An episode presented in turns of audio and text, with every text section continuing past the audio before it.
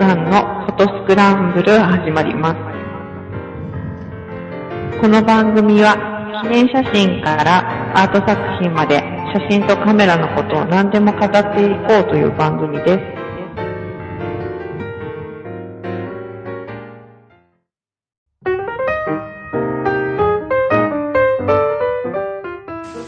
はい、えー、スノーさんのフォトスクランブル始まりました。えーと、今日はあったかいんですけど、明日は雪の予報もあると嘘いうことで、はい、そうですね。はい。知らんかった。はい、えーと、写真を撮るべきかどう、どうするべきかという、こたつで丸くなるべきかとかいろいろ考えてるスノーと、半助と、はい、はい、小関です。はい、えー、先週お休みしてすみませんでした。えー、今週から普通にまた復帰します。ということです。はい。えー、ちゅうか雪知らんかったな。いや、僕もさっき天気予報をチェックしてびっくりしたんですけど。へー、はいじゃあ透けるものなんか取れるかもしれないね。ああ、そう、まあ、冷たそうなものとかですけど。だから、はいえー。宿もう、題あの、ひお一人うん。をいただいて、はい。なかなか力作をいただいておりますいが。ただきました。ありがとうございます。はい。えー、言っときましょうか。はい。えっ、と、先週言わなかったのにな。え、いつまででしたっけ？あ えっと、2月の最終週。あ、もうちょっとあるんだね。はい。えーと、現在進行中の宿題ですが、えー私からは、透けているもの、えーはいなんかなん、透明感のあるもの、えーということで、全くなクリアじゃなくてもいいです。なんとなくこう、透けてたりね、はいちょっと透明感のあるようなものを取ってください。で、スノーさんは、はい。えー、突っ立っているものですね。うん、まあ、はいこう、地平線とかにニョキッと突っ立っているものが、うんまあ何でもいいですけれども、うんそういう垂直なものをちょっと探してくださいっていう。はい。はい。はい。で、私は、えー、もこもことしたもの。というか、もうなんか、はい。あのー生きてても生きてなくても構いません。なんか、見た目あったかそうなものということで、うん毛毛っぽいものっていう感じです。そんぐらいの緩い気持ちで考えていただければいいかと思います。はい。ということで、えー以上、3つのテーマ、え1テーマ、マックス2点までで、えーこの宿題が発表された日から、2月末日までの間で取っていただいたもの。というか、末日に着です。はい。えー2月の最終日の23時59分59秒までに届いたものを対象とさせてもらいます。えー、ふるってご応募ください。えー送り先ですが、snowps、snowps、アットマーク、p-scramble.jp の方に、えー宿題提出と、なんか適当にタイトルつけていただいて、お送りいただければ私たち3人に届きますので、ぜひふるってご応募ください。で、えー今週ですが、今週もちょっといろいろかな。はい。えーまあ、CP プラス若干追加。えーと、毎年恒例の障害学習講座写真展はいのカメラ集計。はい。毎年この時期だったんだね。そうですね。まだ1月終わり、あ、もう2月。はい。あの、まあ、展示が2月の終わりぐらいにあるので、うん。はい、僕の仕事としてはもう、1月中に終わらせないと大変っていう感じです。はい。で、えー6時のレポート。はい。ということで、始めていきます。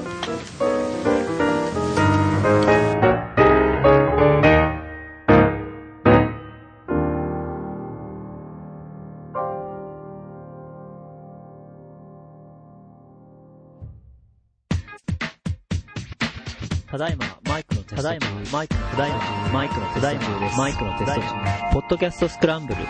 ただいまは、毎週日曜日配信。ポッドキャストスクランブル。ただいまを、どうぞよろしくお願いします。ポッドキャストスクランブル。ただいまは、不滅です。本当にそうかなはい。ということで、えーあ、さっき言うの忘れた。はいえっ、とね、写真展行ってきました。ああ、はい。えー、オリンパスギャラリー、はい。東京、ああ、小川町。神保町っていうか小川町。はい。町。えー、行ってまいりまして、えっ、とね、この番組にも出ていただいた、あのー、一休さんで出てもらってたんだっけ？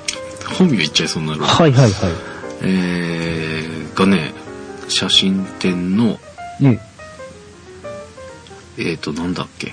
一番偉い人。企画、なんだろう。偉い人？主催じゃない。主催っていうか、中心になって、ああ、企画運営の今年なんか代表。代表みたいなあ、形で。来るが、ああ、その、業界のか、業界の写真って。えっ、と、ゴルフ写真の、えー業界の方たちの、ああ、あ、そういうのがあえるんですね。ーゴルフ協会だったっけかな今ね、見てるんだけど、もう終わっちゃったので、あ、そっか。出てないんだけど、でね、20日、2月の20日から大阪っていう風に聞いていたんですが、はい。オリンパスのサイトで大阪を見てもね、で、出てないんだよな。違うのかななんなんですよ。えー、もしかしたら変更になっているのかもしれないので、確認が取れ次第、はい。また、もうちょっと日にちがあるので、確認してお伝えしたいなと思いますが、えー、まあ、あのー30周年記念かなんかだったんだって、ええそんな年に、その、責任者みたいなのはい。大変だったらしいんですが、はい。えーまあいろいろとその30周年だからっていうことでいろいろ思いがあったみたいなんだけど、結構な人数のカメラマンさんが参加になって、まああの思う通りにできなかった部分もあったみたいなんですが。あでもね見ててよかったかな。最初に入った面がもう本当に L 版よりちっちゃいぐらいの写真をいいっぱい集めたえええー形で印刷した大きなボードで何枚ぐらいあったんだろう。結構な枚数あったと思うんですが、まあ、壁面いっぱいにえー写真。はい。イルバンってことないかもうちょっと大きいかはがきぐらいのサイズをはいくっつけたような感じかな、えーすごい昔のあの青木さんとかね。あ岡本綾子さんだっけ。なんかそれぐらいのし僕がわかる年代で言うとそこら辺から はい。で、まあ、最新ので言えば、えー、りょうくんやら、はい。えー、なんだっけ、松、松坂だっけ？松坂じゃないな。えっと、いや、わからないです。えー、あの、今すごい、頑張ってる人、なんあーくなな出てこないや。えー、まあ、最初、今、頑張ってる方たちの写真も含めて、こう、撮られてるんですけど、もうだからね、最初の壁面は本当にいっぱい、まあ、コラージュというか、集めた写真なので、古いのから新しいのまで、うわさっと、もうランダムに貼ってあるような感じ。で、もう、圧倒的な数みたいな感じだったんですが、えーその後は、えーカメラマンさんごとに、まあ、その多分30周年30年振り返るっていうようなことなんだとは思うんですけど、えー56点ずつぐらいかな、はい。えーカメラマンさんごとの展示になっていて、えーまあ、特定の選手をを、えー全部揃えて追ってる人もいればはい。あのいろんな選手だったりその歴史っぽく流れてるような感じだったり、はいえーまあ、印象的な試合とかの写真だったり、であとはコースだけ撮ってる人とかね、はい。えー、えー人というよりもなんかあのなんだっけ。星野さんみたいにコースの中にこう存在感のある選手がポツンとちっちゃくはい。映すみたいな、そういう感じの撮り方されてる方もいたし本当になんかそのカメラマンの色が出てるなっていうね、えー感じがして面白かったですけどね、はい。えー残念ながら行ったのが私が最終日に行きまして、はい。えーご案内が遅れてしまいましたが、えー大阪にも行くということではあったので、えー関西方面の方はちょっと調べてはい行かれてみてはいかがでしょうかということでございました。ちょっと今見ると出てないんだよなギャラリーのところのスケジュールに。えーちょっと確認しておきますが、なんか2月20日からっていう風になったんだけど、他の方の予定が入ってるので、もしかしたら日程が変更になっているのか、ちょっと確認しておきます。えーで、そんなの言ってまいりました。で、CP プラス、えー先週あんまり出てなくて、まあ、藤野が出てくるだろうっていうようなことを言っておりましたが、収録した翌日に発表になってましたね。はい。えーまあこれ、まあなんか、こういうのを見ると、なんとなく、レトロカメラみたいな。ああ、はい DF の雰囲気なんですか？うーん、X、とはちょっと。違う DF1。あ、DF とはまたちょっと違ううと思うんだけど、あ、でもその、どうなんだろう？し、銀か黒かの違いなのかな？なんとなくこっち、こっちはまあ、かっこいいかなっていう気もうん。しなくはないんですが。これでもなんか、単体の写真で見るとでっかそうに見えるけど、手に持たれてるような写真見ると意外とちっこいのかそなっていう。ちっちゃいですね。まあミラーレスだからね。ああれ DF ってミラーレスだっけ？あ。いや、あれはもう。ありますよ、普通のバイター。あれは普通なのか。はい。だからか。うん。まあこれはすごいちっちゃい感じだね。ああ、そっか。ああ、ペンタプリズムっぽい 作りなんだけど、そねこに EVF が入って軍艦はあれど、る。はい。ここに入ってるのは EVF と。ああ、はいいやーなんか、なまあ、行列できんだろうなっていう感じはするけど、はい。な EVF っていう時点であんまり興味ないな。すごいメカメカしい感じがうん。まあなんか、コンパクトで面白そうといえば面白そうなんですが、うん、まあまあいいかな。おお高いのかね、これ。何15万ぐらいとか書いてありました。15万ぐらいか。うん。ああまあまあ、ミラーレスの E 版。あの純正レンズが普通にお高いので、はい。割ともし、あの、手出すんだったらもうなんか心中するぐらいの勢いで。ただ結構、あの、X はあれですね。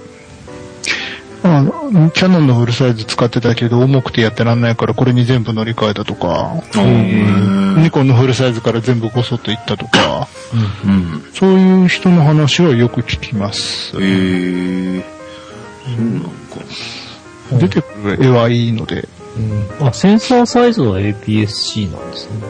そうですね。うん。うーん。うん。うん。ただレンズ多分フルで揃えていくと30万、40万飛ぶんで、うん、標標準が5万ぐらいだけど、うんワイド単焦点1本で10万とか平気で飛ぶから、はい。まあ、あの、覚悟がないと ですね。うん。はいいや、まあ、いらないかな。まあ買い50、抜いたっていうのは 140mm F2.8R。うん。まあでもちょっとレンズはいろいろ比べていきたい感じがしますね、今後ね。えー、まあ、こんなのも出てるのと、えっ、と、あとなんだっけ、オリンパスが、はい。はい。あの、OMD のちっちゃい版。ちっちゃい版。ただ OMD 自体そんなに大きくないよね。ちっちゃい版というか、あれか、廉価版って言った方がいいのかな。あの、ペンの廉価版が出たみたい E, な。E の M10。おあなんか OM10 多分意識してんだと思うんあ、です。そうなんですか。OMD、E の M10、ああ、はい。ーうーん。うーん。法人棒的な、なくなったああ、そうなのか。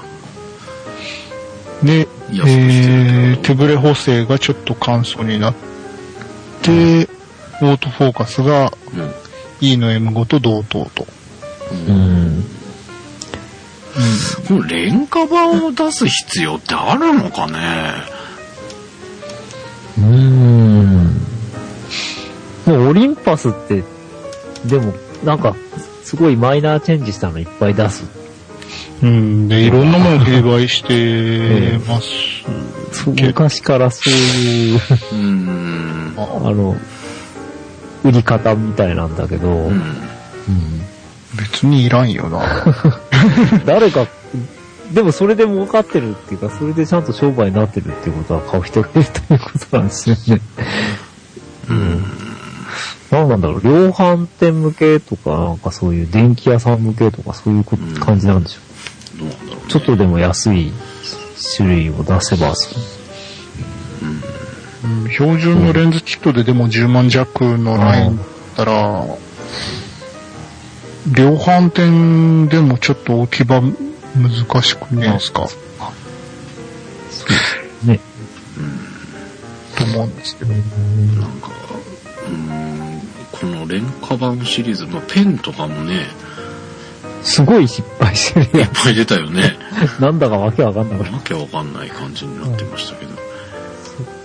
うん。なんかそこ、この廉価版売る感じがあんまり好きじゃないな。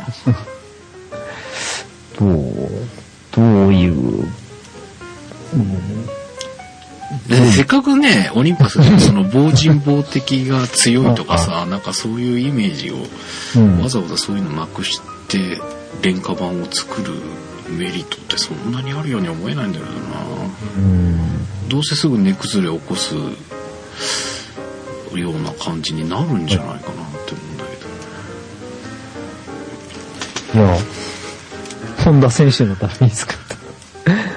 コマーシャルのために作ってるかもしああ、そんなのあるのかな？い。いや、せっかく契約したんだから、この人がいる間にいっぱい出せ、出していっぱい宣伝してもらえ、みたいな、そういうのが、実はあったりして。そ、そんなの。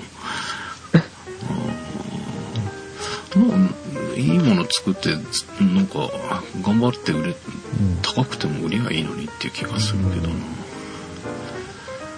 ちょっと微妙な感じがしま海すね。外向けっていうのもあるのかもしれないですけどね。うまあほら、昔もフィルムの一眼レフの時代も結構、まあ普通のキャノンとかニコンだって海外向けだけのん。うん。こうカメラってあってうんありましたけど、うん。ちょっとすやっぱり廉価版なんです。うん。うん。機能を絞ってあって、うん。っていうのが、まあ昔はそのありましたけどね。あまあでも言ってみりゃあれか。5D の廉価版の 6D 使ってる俺が言えたぎりじゃないのかもしれないけど。でもなんかそのさ 5D の廉価版の 6D みたいなイメージじゃない感じがするんだよね。そのペンシリーズとか、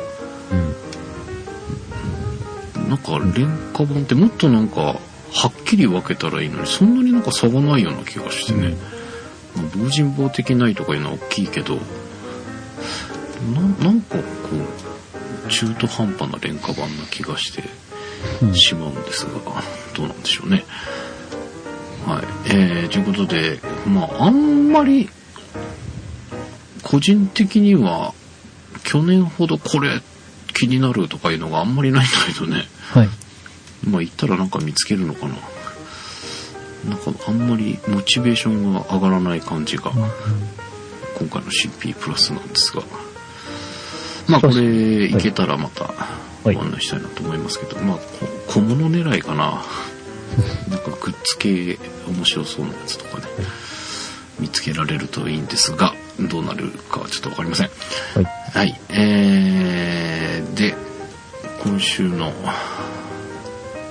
メインかなはい。毎まあメインというほどのあれでもないかもしれないんですけど。障害講座、カメラ集計。はい。なんていうの、傾向としては、うん。えーっと、まあ、二大メーカーですね。うん。ニコン VS キャノンっていうのはずっと変わらない、うん。あの、内容になって、あの、います。うん。で、えーっと、まあ、全部でね、60人分ぐらいで添削で回ってきたのは、まあ、ひ一人で複数の枚数出してるので、うん。100枚ぐらいなんですけれども、うん。うーんと、こう、入選作というのと、それから船外、うん。ね、あの、飾られなまれないですっていうのと別々に来るので、まあ、両方の統計があります。で、これ、あのー人が実は重複してんですよね。一人で複数出してるから。あうん、っていうのがあるので、ま、まとめちゃうとなんかダブルから一応別々にはしてるんですけれども、うん。はい。で、まあ今年の感じですと、えーっと、入選した方ですね、えー展示された、されることになっている方の、こう、傾向というか、うん。ですとね、日本の人がうん。11人、うん。えーキャノンの人が16人。それから、あとソニー、ソニーがうん。えー4人。うん。あとは、あとその他は、えーっとですね、にコンタックスとかですね。うん。あとオリンパスの EM5 とか、うん。えーリコーの CX2 とかいう、そういうコンパクト系のカメラうん。の人が一人ずつぐらいで、うん。ほとんどまあ、まあニ、ニコン、キャノン、ソニーっていう、うん。うん、まあ、あ、あとごめんなさい、ペンタックスがあと2名か。うん。っていう感じですね。あれ？キャノン何人って？キャノンがね、おえっ、と、16人。あ、16うん。ニコンは11人。うん。ということで、まあ、人数的にはキャノンを使ってる人が多かったです。はい。で、カメラのね、こう、カテゴリーというか種類から言うと、えーっとね、まあ、ニコンだと、あのーバカ高い方ですね。完全なプロユースっていうのは、実はいなくて、はあ、はあは D700 とか、あ、うん。えー D300 とか、あと D7000。三三桁のやつはミドル？かな？うんですね。ちっちゃい、はい D7000 って、あれあの ?7000 はエントリーじゃなかったエントリーだ。いや、うん、フルサイズ。7000ミドル、うん、APS-C のハイエンド。ああ、そう、あ、そうか。?7000? 7000。はい。いつもわかんなくなるんだよ。700は？700は700がフルサイズ。フルサイズ。あそうなんだ。そういう意味では、700が3人で、7000がやっぱり3人なので、うん。うん、まあ、その、えん、こう、プロユースではないけれども、最上位機種っていううん。のを使うっていう感じの人が多いうん。ですね、ニコンだとね。あとは D300 とか 300S っていう。うんまあ、この辺は、あの、これで満足っていう感じなのかもしれないです。うん。まあ、十分使える。で、えっ、と、男女比がね、まあ、こ今年偏ったのかもしれないですけど、男性1人、女性、あ、男性10人、女性1人なんですよね。うん。で、へえーニコンってやっぱり男性なのかなと思って、去年のデータを、あの、もう一回見たんですけれども、そうすると去年はちょっと違ってうん。いて、えっ、と、男性1、2、3、4、5、6。男性6人で女性1、2、3、4ですね。うん。なので、まあ女性、は、まあ半分とは言わなくてもそ、そこそこいたんですけど、今年だけ妙に女性が少なかったっていう。うん。まあニコンに関して言えうん。ば、はい、ありました。で、平均年齢70.6歳と。いうことえ、それニコンだけなの？ニコンだけの、はああ、70点。はい。い、はい。で、まあ、平均年齢はどこもそんなに変わんないんですけどね。はい。あのーあと、えっ、と、ペンタックスで使ってる人は、えっ、と、KR81 歳男性っていう方と、えー、あとは、あの、フィルムですね。MZS というカメラを使う。うん。うん。79歳大男性という方がいらっしゃいました。で、えっ、と、一番数が多かったニコン、キャノンですけれども、うん。えっと、まあ、16名で男性8、女性8。へえ。まあ、へーって感じですね。うん。で、あのー平均年齢71.5。うん。若干、ニコンより上がっちゃってます。で、やっぱりキャノンもそういう、例えば 1DS とか、うん。あの、1DX とか、そさすがにそういう人はいなくて、うん。一番上位機種で、あの、5D Mark III でうん。すね、が3人。うん。それから、ろ 6D が3人。うん。っていう。あと 5D はこれ、まあ1か2かわかんないんですけど、1人。うん。で、7D が2人、えー、60D が1人。フルサイズの方がおフルサイズが3、うん。フルサイズが、あ、あ多いですね。うん。両方合わせて6人。うん。で、えっ、と、あのーまあ、それに対抗すするのが、キスデジタルシリーズで、まあ、これは数出てるからね、あのー当たり前なのかもしれないんですけど、いろんな世代があって、それいちいち分けてられないんですが、うん。まあ、あの、その、キスデジタルを使ってる人が1、2、3、4、5人うん。います。で、キスデジタルやっぱり女性が圧倒的に多くて、うん女性が4人使ってます。うん。っていう感じですね。はい。まあ、あと、フィルムを使ってる人も、ヨスセブンとか一人いましたけれども、フィルムのね、カメラの人もいました。うん。っていう感じです。だから、ちょっと男女比とかは随分違うな。まあ、キスがあるから女性が多くなるっていうのは、なんとなくわかるんですけれどうん。も。うん。えっ、と、あとソニーの方が α900 とか α77 とか、えー、NEX7、ああ、えーはいはい。はい、ですね。あとは、えー、あの、これ一体型のやつかな ?HX300 っていうやつなんですけど、うん NEX7 を使ってる方は、あの、40代の女性の方。うん。うん、です。あとは、あの、みんな男性の方で、3対1で、うん男の人が多いといううん。はい。まあ、あの、えソニーはちょっと平均年齢低くて62.3うん。感じです。で、その他の方が、まあ、あの、若干3名か、うんい。て、えー入選した方の、えー平均年齢は68.7せ7と、7歳ということになっておりまして。で、えっ、と、入選してない、まあ、作品の方も、まあ、結局、募集団一緒なので、あの、同じような傾向なんですけれども、うん。やっぱりあの、ニコンで言えば、えー、男性が12、女性が4。うん。うん。で、平均年齢72.1と。うん。えーと、ただ入選しなかった人には D3X っていう人が一人いました。はい。えーとね、その方は最高齢に近いから82歳男性ってういう、ん。よくあんだろうな、とか。あ、最高齢はね、88歳女性っていう方が、おーニコンの F70 って、リバサイでと写真撮ってます。入れ撮られてます。うん。うん。毎年90ぐらいの人もいるんですけども、今回は多分僕が受け持った中では88歳の方が最高齢でしたね。いや、頑張るな、っていう感じです。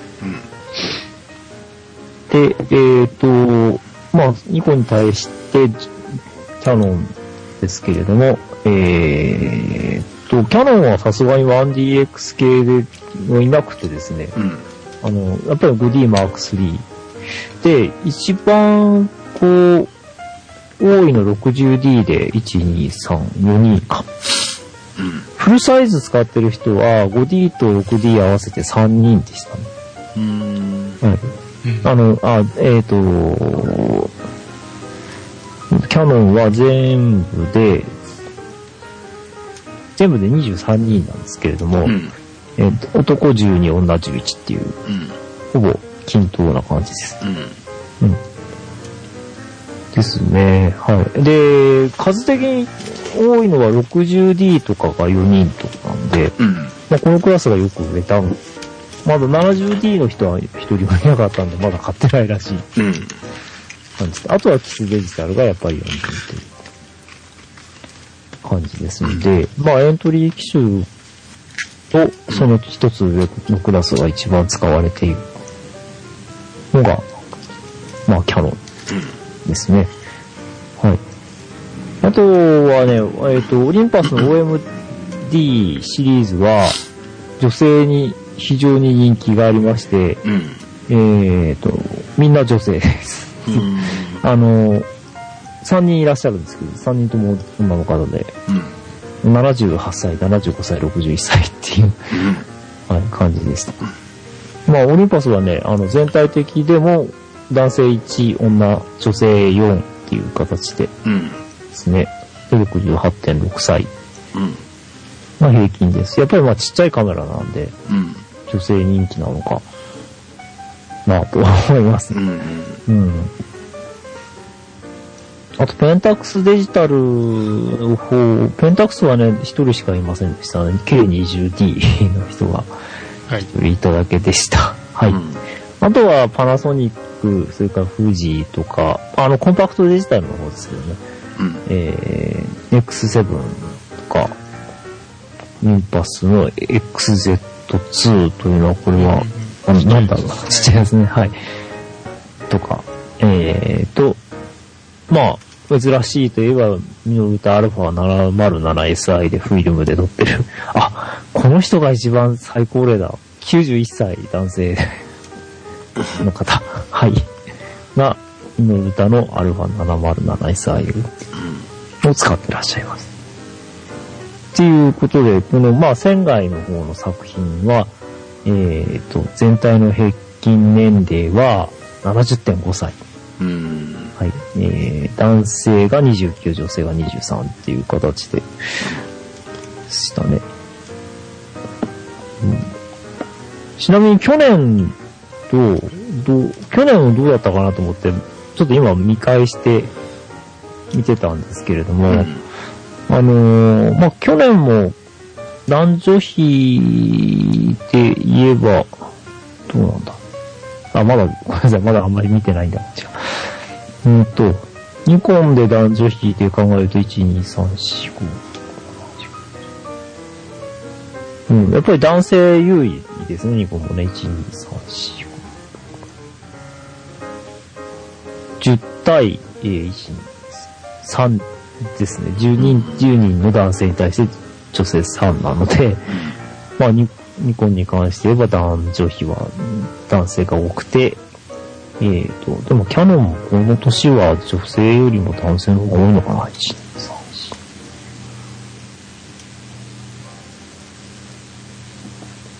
3、4。うん、そうですね。キャノンもね、13に対して1、2、3。うん。女性3人しかいないので、なんか全体的に今年は女性が多くなったような印象はありました。うん。あの、う審査とかも見ててもね。うん。うん。っていう感じです。うん。で、まあ、あの作品の中身っていうのは一時あんまし覚えてないんですけれども、うんあの、印象に残ったのが、添削やってて、こう印象に残ったのがね、あの、高い、こう、ハイエンドっていうか、まあ割といいカメラで、いいレンズを使っていて、高齢な人ほど写真がなんとなく、こう、説明っぽいんですね。なんか管管理職の書いた、なんて言うんでしょう、こう、非常にかっちりとした、あの、報告書みたいな、うん。そういう、こう、雰囲気があって、どう、どう評価しようって、いい、全体に別に悪くはないんだけど、うん。でも写真としてなんか、かん、こう、面白い、ああ、面白いなとか、よく撮ったねとか、こう、ね、あの、こう、見栄えがあるかっていうと、あまりないっていう 傾向が強くてですね、そういう人にはどう指導したらいいんだろうってちょっと悩んでしまいます。うん。というのがありました。うん。まあ、まあ写真の楽しみ方は人それぞれなのですが、まあ、せっかく応募してくれるんだから、こう、ね、飾られた方がいいのは決まってるうん。という、あのーす審査員一同そう思ってるんですけれども、じゃあ、だ、それで、これで飾れるかって言うと、いや、ちょっとっていう、技術的に何か悪いとか、まあ、ブレてるとか、ピント合ってないとか、そういう、まあ、い、以前の問題って、それ以降の問題って言ったらいいのかっていう、ちょっと悩むところがありました。うん。うん。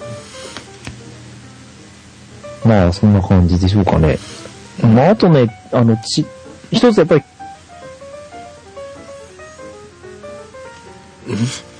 切れたあ切れた。はい。えっ、と、スノーさんが落ちてしまったので、この時間を使って、バナーの説明をしたいと思います。えーはいスクランブルの、えー各番組の中で紹介した商品とかの、アマゾンのバナーを貼るようにしてます。これずっと、番組で紹介しようと思いながらずっと忘れ、もうすでに結構な週頑張って貼っているんですが、えー先週、先週か。先々週なんかで言うと、あの、ノクチラクスさんが紹介してくれてた、何ロボだっけ？なんかハードディスクあったじゃないですか。あ,、れ、アマゾンでも売ってんのね。買えますね。えーまあそんな、あの、こんな商品だよっていうのが分かってもらえるように貼っております。えーこれは、紹介しているものを買ってくれということではございませんので、えーどんなもんかっていうのをちょっとみ簡単に見てもらえるようにね、えー貼ってます。まあ、Amazon の方で見ていただくと値段とか、どんな内容なのかみたいなのが見ていただけるんじゃないかなということで、えーガンキャノンみたいなライトでっていうお話もあったので、ガンキャノンこんなんだよっていうのを貼ってあります。えースクランブルのトップページ、あるいはこの番組のバックナンバーページ。バックナンバーページだと各回3つ。えートップページの方はスペースの関係上2つ出してます。えーこれ見ていただいて他の買い物していただくても構いません。えーまあぶっちゃけお買い物していただけると何パーかサーバー費用に当てられますので、ぜひ覗いてやってください。えー、D ロボ。これと同じタイプなのかよくわかんないですけど、見つけたやつ62,695円だそうです。そんなすんだね。結構いい値段しますね。下はでも4、5万ぐらいからあんのかなあ、いろいろあった。でもなんか、いただいた写真と同じっぽいのが6万だったね。はい。ケースだけで6万だよ。これにハードディスク入れたらいくらになるのよっていう、ちょっとびっくりなんですけどね。えー、まあこれを買ってくれとは言いませんが、まあでもいろんな説明とかも見れますので、えーここポチッとしていただいて、で、何かこう、Amazon でお買い物される際は、一回スクランブルにお立ち寄りいただいてですね、えーいずれか踏んでいただいてからお買い物していただけると非常にありがたいです。よろしくお願いします。という告知でございました。えー、スノーさんから多分ブーブーなんかなったので、メールが来てるんじゃないかと思いますが、スカイプが使えなくなりました。あら ということで、今週はもう収録ができないということになったの。これさ、でも、障害学習講座のこの集計、デジタル対義援がどれぐらいなのかとかさ、フルサイズ APS が何対何かとか、そこら辺を聞きたかったのに、それを聞く前に、えー今週は収録を終えないといけなくなりそうな感じでございますが、ちょっとまたそこら辺の数字はまとめてまた来週にでもご紹介したいなと思いますでね、えーまあ本当は 6D スノーさんが使った感じをもうちょっとご紹介いただくはずだったんですがこんな状況なので、えーキスちょっと使いましたけどはい。ダメでしたあら。まあ、まあ、一泊二日の仕事でどうしても、ボディ1台は怖いなっていうので、安心感って予備で持ってったのは持ってったんで、助かったのは助かったんですけど、えーほぼ使いませんでした。はい。なんでせ、あれこれ言ったっけ？シャッタースピードを変えられるけど、絞り変えられなくて、全然ああとボタンを押しながら回すとかじゃなかったでしたっけ？そうなんですよ。そこら辺がね、ああ、ダメだこれ、とか思って。あの、そこら辺が非常になんか、軽くて持ち運びが便利でみたいな、ミラーレスの代わりでこれでもいいかもって思ったんですけど、ちょっとこれを持ち歩いてたらストレスになるだけであんまり面白くなさそうだなと思って。で、ちょっと待ってくださいね。電話かかってきた。もしもし。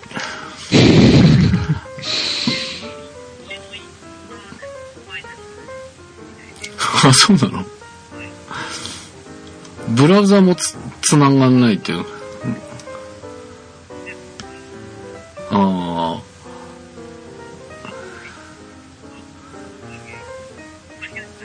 うん。了解です。はい、わかりました。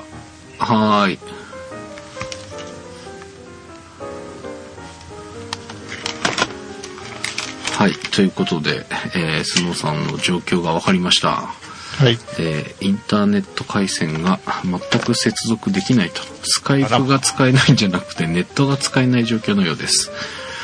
あの物理的にオフラインになってしまったっていうことみたいですので、やっぱりちょっと今日は、はいまあ無理でしょう。でやっぱりダメだね。あれ、キースなんであんな作りなんだろうなとかでも昔から人ダイヤルのやつずっとそういう作りですよね。うーん。うん、あれ、ニコンのエントリーとかもそんな感じなの？えっ、と、ダブルダイヤルじゃないやつは必ずなんかこう、どっちか動かしたいときはなんかボタンを押しながら。っあ。ていう、それは多分、えっ、と、もうでも、そうか、つしかダイヤルない機種って本当に今エントリーの一部しかないのかな？あ。ニコンって今、なんだっけ？3000何百とか5000な、5000何歩のやつは多分いると思うけど、うん。3000系とかはどうなってんだろうな？ニコン3300か。3200。3200が一番安いそうですね。これの、ああ、確かになさそうだな。ああ、これ、なんかダイヤル、そうですね。ダイヤルひ、あとね、あの、まあ、一つしかないそのダイヤルなんですけど、クリック感がすごいやっぱりチャチだね。それはスイッチ違いますかね。あんなにさ、その値段でそんなに変わっちゃうもんっていうぐらい違うね。ああ、だからそこら辺がなんだっけ、あの、2桁とうん質の差なんだと思うんですね。うん。うん、30、40。ね、あの辺だったら、とりあえず、元も安くなったとしても、まあ、あの、作りとかは変わんないじゃないですか。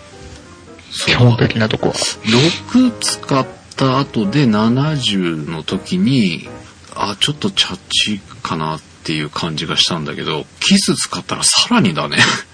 さらになんか、そ,、の、なんて言うんだろう。安っぽさ感みたいなのが、このクリック、クリック感でこんなに安っぽち感が出るもんなんだっていうのちょっとびっくりするぐらいな感じがした。そんなにコストのかかるものなのかね、あれ。なんかもったいないなと思うんだけどね。それぐらいはどうでもいいだろうっていうことなのかな。非常にこう、なんか軽いというか、カチカチ感はあるんだけど、非常になんか安っぽい感じがするんだよね。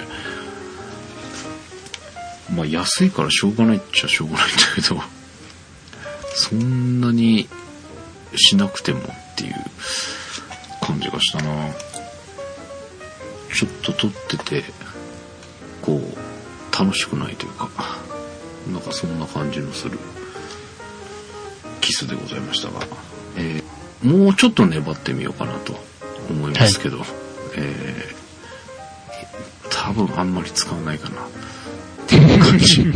でね意外と良かったのがえっ、と、70プラス、えー B008 タムロンの高倍率ズーム、高倍率ズームは過去何回買ったんだ？タムロンのその前の世代かな？18200みたいな感じのやつとはい。純正キャノン純正の18200えーまずタムロンのが最初だったのかな？これは遅かったんだよね。確か。遅くて、うわ、そうですね。なんかもともともっさりっていう。あっと思った時に取れないことが多くて、で、もうそれでほとんど使う機会をなくしてしまい、で、キャノンのやつを買ったんですが、キャノンのやつが、ちょっと早い感じがして、買ったものの、やっぱり遅い。はい。で、えー去年の CP、去年、ん？去年か。去年の CP プラスに行った時に D、B8、あ B008 か。タムロンの17270だったかな。18270だったかな。18270、はい。えーを買っ、まあ、早そうだ。でもちょっと実際使うとやっぱ遅いのかなっていう不安もありながら、まあちょっとチャレンジしてみようと。っていうのはやっぱ、1台で済めば楽かなっていうのはどうしてもあったので、えーはい。APS-C のボディと、まあレンズ1本で済んじゃうっていうえパターンだと楽かな同行ものの時には楽かなと思ってもう一回それを頑張って買ってみたんですが、えー今回だからキスと70と持ってって、えーキスの方は24105つけたんだけど結局 APS-C に24105だとワイドがきついんだよね。ー、まあ、ちょっと引きにくいですね。うん、意外ときついなと思う。で、あんまり使えないなっていうので、まあ、1740つければよかったんだけど、1740だと今度、テレ側がやっぱきついし、みたいな。で1本で済まないっていうのがちょっと問題だったんですけど、えー、まあ、B008 使ってやった時に、えっ、とね、まあ、多少、キャノンのその2405だとか1740だとかの、まあ、L レンズ使ってる感じからするとワンテンポ若干遅れてる感じはなくはないんだけど本当にピントが間に合わないとかいうほどではなかったので意外と使えました。えーで戻ってきて写真を見てみたんだけど、はい。まあ、どうしてもあちょっと甘いかもなとかちょっともやってるかなみたいな若干違和感はあるんだけどピタッと合うとすごい L レンズとあんまり変わんないかもって思うぐらいあい結構いい感じのもあったので、あまあこれはこれで十分じゃんみたいな いう感じがして非常に楽でした、い、つも2台ぶら下げてるんだけど今回予備を、えーキスは一応車に置いといてまあなんか最悪なんかがあったら取りに来ればいいやっていうことで今回その1台 70D とそのタムロンの B008 だけでちょっと2日間やりましたが意外と便利あ。うん。ですね。えっ、と70なんだけどホワイトバランスが良くなってるような気がしたあのああ、そうですか。例年行く、まあ体育館っていうかね、その集会、雨の時になんかいろんな講義受けたりとか、えーレしたりとかする、まあ体育館的なところがあって、いつもそこで、えー入りの入所式的なものをやったり、えーしするんで、えーで、特に外が、まあ天気悪かったんで暗い中でそこの照明、で外の外光がうっすら入りながらそこの照明みたいな感じで、夜撮るとえらいことになる場所だったんですよ。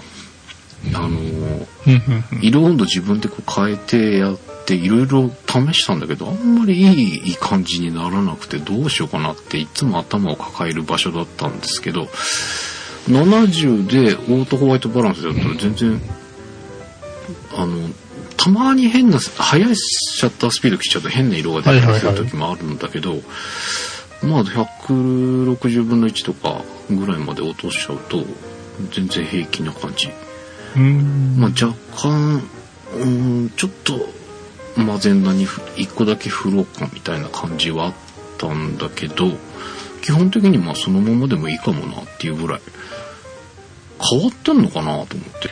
ああ、でも、大体なんか変わるとすると露出とかホワイトバランスとかの傾向がちょっと変わるっていうのはうーん。ありますけどね。よくそういう新しくしたもので。うん。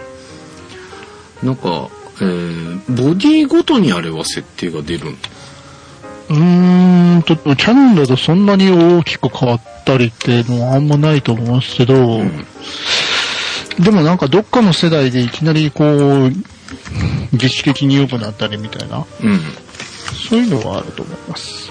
これ、他のボディのファームウェアが上がってきたら同じようになってくるのかね。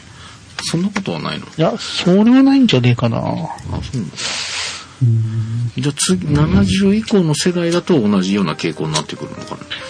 そういうのはあると思いますね。うーん。6は、まあそう、あ、6もだ。6もね、なんかいまいちいいとこに落ちてなかったんだよな。ダメですか。で、70は良かったので、このみんなな、この70の設定になしてくんないかなって思うぐらい。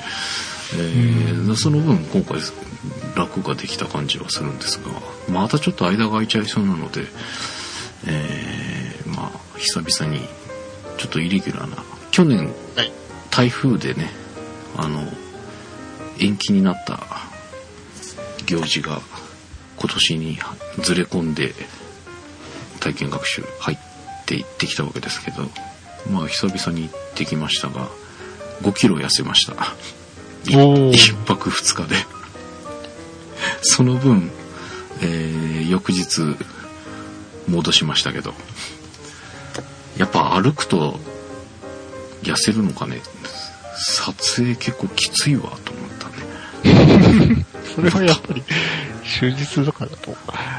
まあ、長いんだよね朝、はい朝から同行で就寝ぐらいまで撮ってたりするんで時間がないがきついっていうのもあるんですがまあ久々の撮影も終わりましてとりあえずちょっとまた開くかな。次卒業式みたいな感じになるかもしれませんが、えーそんな状況でございます。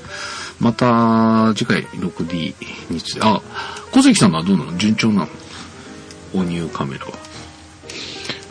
そうですね。あんまりトラブルもなく、うん。やっぱり電池の持ち以外は大体不安なく使ってますね。えー、いい感じ。あカバンの中に放り込んでおくときに、やっぱり200何百グラムか軽くなるのは、体には優しいうんうん。ですね。うん。そうね、やっぱ軽さは結構正義な気がする。あの、どうしてもレンズが重くなるんですようね。ん。で、いろいろつけていっと、うんね、ちょっと大きめのズームとか行くと簡単に400とかね、500とかうん、そうそう。出るなんつったらね、ボディ1台分ぐらいうん。あるじゃないですか。そうそうそう。だから、縦位置をね、つけるのが結構、いや、迷いますよね。なくてもいいかも、この軽さならって。はい特に6はそう思ったな。で、70は、まあ買ってないから今つけてないんだけど、キスは買ったんだけど、キスもまた一回り軽いから、これはちょっと使い勝手悪いけど、この軽さは使えるかもなっていう。ただ L レンズつけると、もうレンズの重さだけじゃないのっていうぐらいな感じになっちゃうので、えーまあ、さっき言った B008 はレンズ自体にも軽いっていうのもあって、それもいいかな。か非常に、あの、長丁場の撮影とか、もりもり歩かなきゃいけない撮影の時には非常に重宝するので、結構おすすめでございます。はい。